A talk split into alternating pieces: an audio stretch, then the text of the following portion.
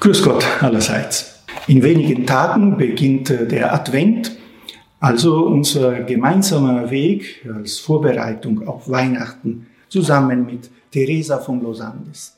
So möchte ich Ihnen als Vorbereitung auch etwas über ihr Leben erzählen. Sie wurde 1900 geboren in Chile eben als Juanita. Das war ihr Taufname. Ihre Familie ist eine gut bürgerliche, katholische Familie, die allerdings auch Probleme kennt. Die Eltern äh, gehen auseinander oder entfernen sich zumindest innerlich voneinander und auch wirtschaftlich äh, geht es nicht immer gut äh, mit ihnen weiter. Und die Persönlichkeit der Theresa ist eine sehr lebendige, eine quirlige, Sie wird selber sagen, aber auch ihre Verwandten, dass sie jetzt nicht äh, heiligmäßig gelebt hat als Mädchen sozusagen, also ähm, auch sehr sensibel war, dickköpfig und jähzornig. Ja, also das wird sie eben selber auch sagen. Äh, ich war nicht, äh, wie soll ich sagen, vorbereitet auf die Heiligkeit von der Natur aus. Zumindest nicht nach dem üblichen Bild von Heiligkeit. Also diese Perfektion dieses immer gut sein, freundlich sein, nett sein. Nein, sie musste äh, mit einem starken Charakter äh, umgehen, mit einer starken Persönlichkeit. Sie äh, wurde schon immer allerdings von einer starken Nächstenliebe getrieben. Das war sie auch als Kind schon großzügig und spendete, was sie bekam und bemühte sich mit vielen Vorsätzen, das ist auch typisch für sie, mit vielen Vorsätzen so ihr Leben gut zu gestalten. Darin ist sie Meisterin, äh, denn sie sagt auch mit einer gewissen Ironie, ich mache so viele Vorsätze, weil ich weiß, dass ich viele dann vergessen werde.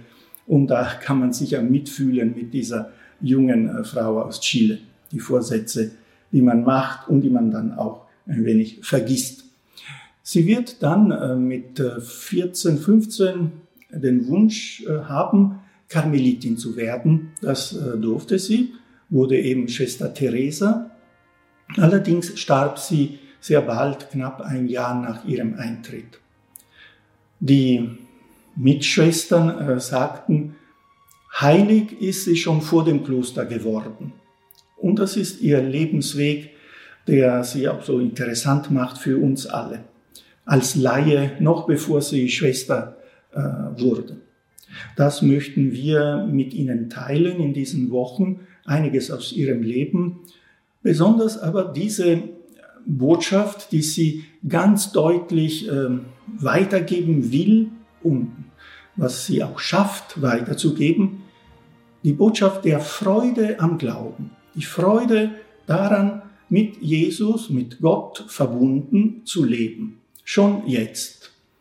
Also Weihnachten ist, glaube ich, so die Menschwerdung, der Beweis dafür, dass Gott uns äh, ganz nahe gekommen ist und uns eben diesen Weg der Freude an ihm neu ermöglicht hat, auf besondere Art und Weise. Wir werden von Teresa hören als äh, junge Schwester und als junges Mädchen, wie sie diese Freude empfunden hat und was sie uns auch weitergeben kann als Tipp sozusagen, als Hilfestellungen, um äh, mehr diese Freude wahrzunehmen und aus ihr auch Kraft zu schöpfen für den Alltag. Dieser Gott, der so strahlend ist, sagte sie einmal, und der von solcher Schönheit ist, dass eben er selber unser Leben auch mit Freude füllen kann.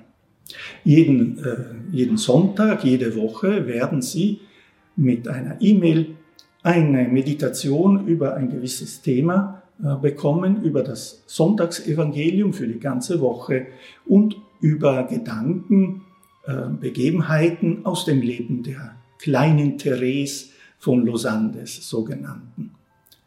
So wünsche ich Ihnen einen guten Start in die Adventszeit.